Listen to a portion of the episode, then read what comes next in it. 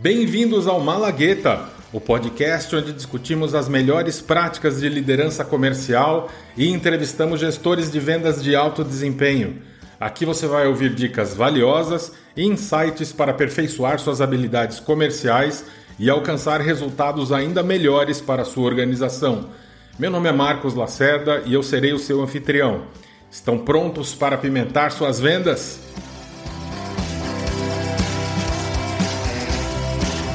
E hoje vamos conversar com a Andrea Cerqueira. A Andrea trabalha há mais de 20 anos na indústria de tecnologia, com atuação na América Latina, Estados Unidos e Europa.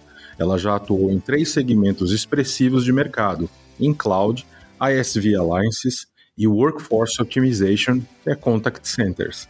Antes de ingressar na Microsoft, a Andrea trabalhou como diretora de parcerias e canais da Neo4j, o nível Latam, nível América Latina, e atuou também na Amazon Web Services, a AWS, por oito anos. Durante esse tempo, ela esteve envolvida com a comunidade de startups e players digitais. Anteriormente, a Andrea trabalhou por sete anos na Aspect Software, agora Alvaria, desenvolvendo Workforce Optimization Suite com clientes de contact center, prestando atendimento consultivo no Reino Unido, sul da Europa e América Latina. A Andrea tem dois diplomas de bacharelado pela Southern Methodist University em Dallas, um de Ciências Econômicas e outra em Artes, Televisão e Rádio. Andrea, muito obrigado por participar aqui do Malagueta Podcast. Oi, Lacerda, tudo bem? Um prazer estar aqui contigo. Maravilha. André, vamos para a primeira pergunta aqui. Nos, nos fale um pouquinho sobre a sua formação e como você foi parar na área de vendas. Olha, uh, foi por acidente. Uh, que eu acho muito legal da área de vendas, que é uma área extremamente flexível e permite backgrounds mais diversos possíveis, né? Então, eu, para para dar uma recorrida aqui, eu saí do Brasil, terminei o colegial e fui para fazer faculdade. Quando eu terminei a faculdade, tinha uma empresa de software americano que estava buscando uh, pessoas que falassem português para vender para o Brasil. Nesse momento, a carreira ali, a, a posição ali era de uh, treinamento e suporte, que era uma posição bastante interessante que me ensinou muito. Como você fazer treinamento de clientes no software deles e suporte. E eles estavam buscando pessoas de educação liberal porque o software era muito técnico, mas eles tinham dificuldade de comunicação com seus clientes que não eram tão técnicos. Então foi uma, uma trajetória de começar a trabalhar com o cliente ali e tirar a timidez. Mas eu confesso para você que ainda ali eu não tinha não me via na carreira de vendas. Foi, foi necessário eu sair daquela empresa, trabalhar em cruzeiros. Em cruzeiros eu trabalhei em vendas. Aí eu falei, não, vendas é um serviço a clientes. Então eu vou voltar e quero fazer vendas de software. E foi ali que eu comecei a área de pré-vendas, trabalhando com diversos vendedores, aprendendo os estilos e vendo que eu também podia do meu jeito. E criei coragem para trabalhar em vendas. Ah, legal. Que bacana. É engraçado, é interessante. Cada um tem uma história completamente diferente de como foi parar em vendas. É sempre bacana fazer essa pergunta. Mas sabe o que eu acho muito interessante? É que os melhores vendedores são aqueles que são os mais dedicados aos seus clientes independente da, da sua carreira. É, exato. Esse é o, acho que é o grande sucesso, até não no sucesso de vendas e de obtenção de resultados, mas até do, do prazer, da motivação, né? Absoluto. Legal. E por falar em prazer e motivação, como é que você se mantém motivada e concentrada no seu papel como gestora de vendas? Olha, basicamente são dois públicos primeiro os clientes, né? A gente ter essa possibilidade com tecnologia fazer impacto nos clientes, trazer novas possibilidades que eles não fazem hoje. E juntamente com isso, com obviamente com meu time. Meu time me ensina muito. Eu acho que essa troca, o que eu mais curto é essa troca, a evolução da oportunidade, da jornada de vendas com o meu time, discutindo as necessidades do cliente, pensando como a gente pode fazer diferente, como a gente pode inovar e causar mais impacto. Legal. E, e André, falando de equipes, de gerenciamento, gestão de equipes, como é que você avalia e mede o sucesso da sua equipe? Eu, no momento, eu trabalho na, como VP de vendas na área de para clientes corporativos e pequenos e médios aqui na Microsoft. E eu tenho aprendido bastante em relação a Microsoft é uma empresa realmente que respeita muito essa questão de equipe. E, uma, e, e bem legal aqui, que vendas a gente está acostumado a, a ser medido por performance, mas aqui todas as equipes são avaliadas não só por uh, performance de resultados, mas por três círculos de impacto. O primeiro é, claro, os seus resultados uh, individuais e do seu time. Depois é como você impacta outros times, é o seu impacto nos outros. E o terceiro, que também eu acho muito interessante, que é o círculo de impacto de você não estar tá reinventando a roda. Então, você não está criando algo os recursos da companhia que já existe. Então, quando a gente tem uh, uh, todos os uh, como que eu diria, colaboradores da Microsoft, incluindo os de vendas, são medidos nesses círculos de impacto individual, de equipe, sobre outras equipes e se você está usando o trabalho dos outros para alavancar mais inovação. Então, eu acho bem interessante que não é só aqueles resultados numéricos, mas o seu impacto na companhia, no, nos clientes, no mercado. Legal, que é, o, que é o famoso best practices, né, ou best known methods, é compartilhar isso, saber não só usar o que deu certo em outros lugares, em outros times, mas também criar, eu imagino, né, também você criar e compartilhar com outros colegas, outros times, uh, melhores práticas que você aprendeu no caminho. Mas como é que você mede isso, André? Porque esse é um isso é, acima de tudo, é, um comportamento, né? Como é que você mede isso?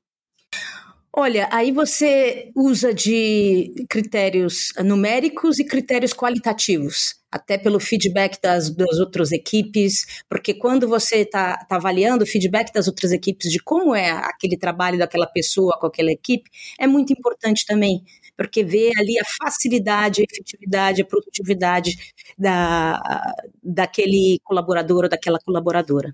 Legal, maravilha. Deixa eu mudar aqui um pouquinho a, a, a, pergunta, agora fazer uma pergunta seguindo por um outro, outro caminho aqui. Você se lembra de alguma situação particularmente desafiadora no mundo de vendas que você ou a sua equipe enfrentou e como é que você superou essa situação? Eu gosto muito de uma frase que já é clichê, mas que eu escutei bastante na, lendo uh, revistas, etc., da, que um caráter, uh, caractere, o símbolo chinês para crise é o mesmo que oportunidade. Né? E aqui eu já percebi isso. Claro que em tecnologia você vai ter momentos que você vai ter crises com seu cliente por várias razões, às vezes que estão no seu controle, às vezes que não estão no seu controle porque envolve sistemas alheios, sistemas dos clientes, sistemas de terceiros que eles compartilham. Mas o que eu percebi é que durante essas crises são excelentes oportunidades para se aproximar dos clientes. Eu já cheguei a, pessoalmente, olhando ali para alguns anos atrás, pessoalmente, eu estava com um cliente que estava extremamente frustrado porque o sistema estava fora. E aí eu peguei um avião, fui até o Rio, ele falou, não, mas eu não estou trabalhando no escritório. Eu falei, tudo bem, eu vou na sua casa. A casa dele era em Jacara, Jacarepaguá. E aí eu me encontrei esperando por ele no parquinho do apartamento dele, para poder encontrar com ele e poder compartilhar informações que eram importantes para ele, mas que não estava, o remoto não estava funcionando tão bem. E também compartilhar com ele a importância de ele ter um nível de suporte adequado, para eu poder proporcionar a melhor experiência para ele, porque às vezes aquele suporte mais econômico, eu não tinha os recursos internos e o jeitinho brasileiro não era ah, sustentável. Então ali eu pude ganhar credibilidade no parquinho do apartamento dele para poder passar essa ideia de que, olha, nós estamos juntos. Aonde quer que você esteja, eu sinto a sua dor, vamos, vamos trabalhar nisso junto, mas me ajuda a te ajudar. Deixa eu te dar os melhores recursos para isso, eu preciso desse investimento aqui, seu. Que legal, que bacana. É história, história bacana de, de como é que você vai além, né? Aquele, aquele extra mile né, que você faz para as coisas funcionarem. Que bacana. André, uma pergunta aqui também, de novo mudando um pouco de assunto, é, falando sobre desenvolvimento do conhecimento técnico de equipes de vendas. O quão importante você acha que é esse tema Olha, eu acho sumamente importante. Uh, é sempre desafiante, mas sempre importante. No nosso meio, a beleza de tecnologia é realmente que sempre tem mais a aprender. É uma avalanche de informações. Mas aí a gente tem que encontrar uma maneira de realmente a gente, pelo menos com, com aqueles aspectos que mais impactam o cliente, da gente ter exposição ou trazer outras pessoas capacitadas. Para mim, esse internamente na Microsoft a gente chama de tech intensity, de você ter esse conhecimento técnico, de você eh, mostrar essa expertise técnica. E por que isso é importante? Bom, quando você vai no restaurante, você está ali com o sommelier, a experiência do vinho é muito diferente com alguém com um sommelier experiente que te explica e te apura seu paladar do que diverso. Você só pegar aquele, aquele vinho e você não ter aquele conhecimento. Então, acho que esse conhecimento técnico realmente permite ter discussões mais profundas com seus clientes sobre aspectos que têm mais impacto. Então, às vezes, até o mesmo produto configurado de maneira diferente tem impactos bem diferentes. Então, esse Tech Intensity é importante porque é um acelerador de negócio e um acelerador de impacto. E também, obviamente, cria credibilidade com o seu cliente, porque ele entende que você é o expert que vai guiá-lo nesse caminho de nessa jornada desconhecida. É, que isso é, isso é interessante.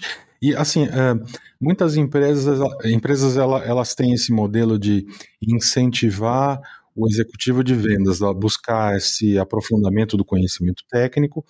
Outras têm, na verdade, uma pegada um pouco mais voltada para, na verdade, criar pares, né? Normalmente um, uma pessoa de vendas e um engenheiro de pré-vendas, um arquiteto de solução que muitas vezes acompanha esse esse vendedor quando vai lá para a segunda, terceira reunião e o assunto fica um pouco mais técnico, quando já se caminha para falar sobre a solução que está sendo proposta ao cliente.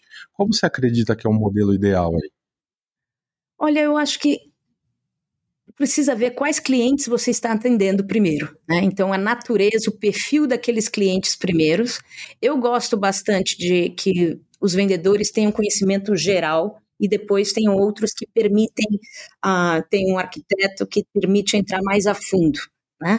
Isso porque o vendedor vai poder olhar com mais atenção ao business do cliente, porque no final você está resolvendo problemas de negócio através de tecnologia. E a pessoa mais técnica, uh, o arquiteto ou arquiteta, permite entrar em mais detalhes uh, e estudar, porque hoje tem muito para estudar tecnicamente, sobre arquiteturas que produzam mais impacto. Então eu vejo que se, geralmente esses dois se complementam. Legal. Maravilha. Andréa, última pergunta que eu tenho aqui para você é o seguinte: que conselho você daria para alguém que está assumindo agora, ou está sendo promovido ou promovida para uma posição de gestor ou gestora de vendas?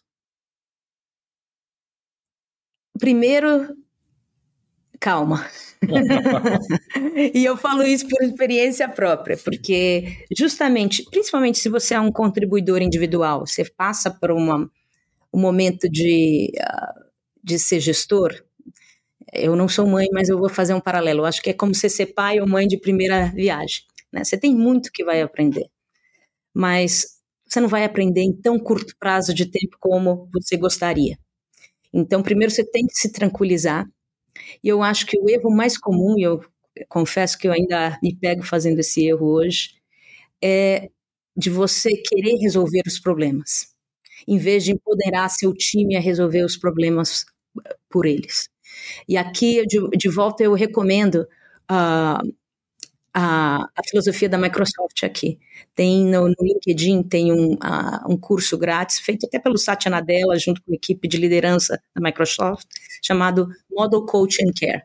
Então, o gestor que você quer, que você quer que o cliente, uh, que o seu time, um, desculpe, o comportamento que você quer que seu time modele, você deve ser o reflexo desse comportamento. Então, começa com você modelando primeiro, depois você tem que tentar ser o mais coach possível, em vez de tentar resolver, fazer mais perguntas e deixar o time resolver por si, porque aí você está criando um time realmente que consegue resolver os temas sem você. E o care, care que se realmente se importar, se importar para aquele indivíduo, pela carreira, pelo desenvolvimento. Então esse modelo que Microsoft implementou com a entrada de, do Satya Nadella como CEO de Model Content Care, eu vejo bastante efetivo para guiar novos managers e evitar que eles caiam naquele, naquele erro comum de querer que o seu comportamento passado como uh, contribuidor individual uh, seja replicado pelos membros do seu time, porque você pensa, ah, isso funcionou. Mas como você tem diferentes estilos e você tem diferentes clientes, muitos outros modelos podem funcionar. Então, como é que você pode se replicar e escalar seu time até alta performance uh, de uma maneira que eles se sentem empoderados e motivados? Maravilha. Gente, olha só que dica espetacular, né? Uma dica de ouro aqui. Andréa, super obrigado mais uma vez pela participação aqui no Malagueta Podcast. Obrigadíssimo pela, pela, pela tua contribuição. Lacerda, eu me sinto honrado com esse convite e vamos fazer mais vezes. Eu adorei esse papo. Com certeza. Obrigado, Andréa. Muito obrigada. Um bom dia.